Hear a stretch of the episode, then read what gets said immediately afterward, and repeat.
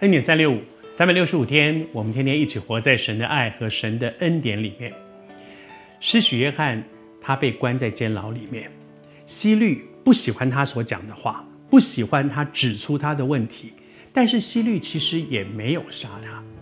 我想希律心里面有一个想法，是先摆着吧，先摆着吧。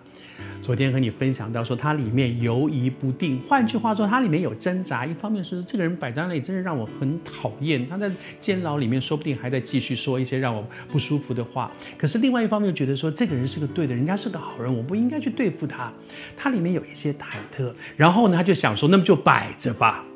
有的时候我们也会用这样的方法来处理，是不是？我们说他摆着摆着，摆一段时间再看看，再看看，再看看。但是如果我们不处理，其实我们常常就给仇敌有机会可以继续攻击我们。接下来就发生了一件事，就在那个摆着的过程里面，我想希律还在想要找一个什么机会，要不然什么时候就可以把它放了吧？啊，我我我，可能他正在想这些的时候，发生了一件事，哇！希罗底的女儿在一个重要的场合里面出来跳舞，然后让大家都非常非常的哇惊艳。然后她一开心，一开心就说了不该说的话。你知道，很多的时候，人在非常快乐的时候就很放肆，放肆的大笑，放肆的开哇好，放肆的喝酒，放肆的结果呢，常常就会让自己做了许多后来后悔的事情。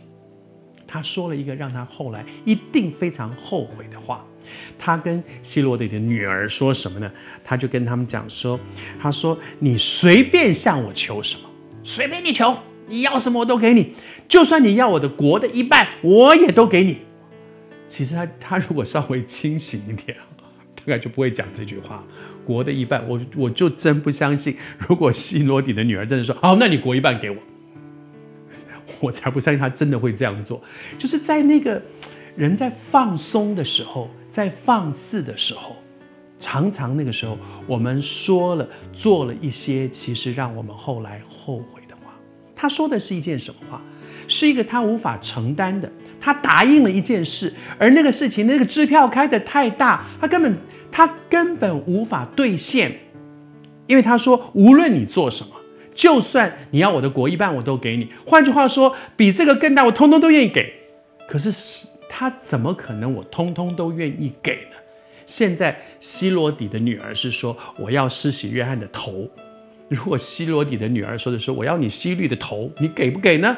你自己说的，你不管要什么我都给你啊。